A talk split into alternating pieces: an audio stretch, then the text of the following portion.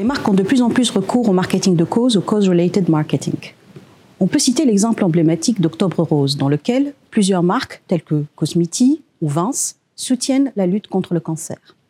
Le marketing de cause fait partie des nombreuses initiatives de RSE, au travers lesquelles les marques montrent leur engagement envers une cause.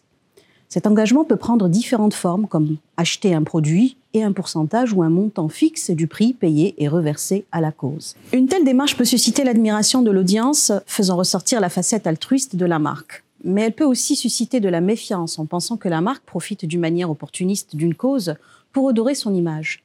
Ainsi, la question du succès du marketing de cause fait encore débat.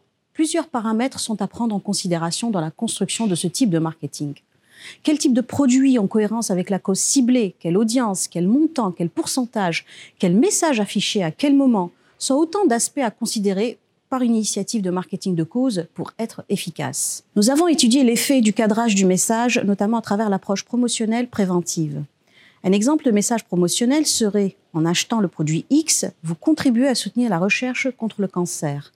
Un exemple de message préventif serait en achetant le produit X, vous contribuez à réduire les risques de cancer. Nous avons aussi pris en compte l'effet du type de produit. Un exemple de produit hédonique serait une eau minérale haut de gamme. Un exemple de produit utilitaire serait une bouteille d'eau entrée de gamme.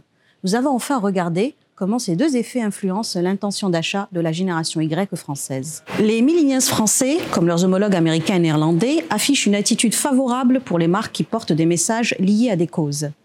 On voit aussi qu'ils montrent une plus forte intention d'achat pour les produits hédoniques accompagnés de messages promotionnels en comparaison avec les millennials sud-africains.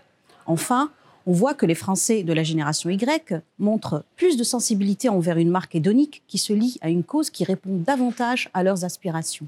Les marques, à travers leurs actions marketing de cause, contribuent à augmenter l'engagement de la génération Y envers les causes. Cependant, les marques doivent aussi assurer la cohérence entre les causes portées les types de messages affichés et les produits associés pour assurer l'efficacité de leur marketing de cause auprès de cette génération.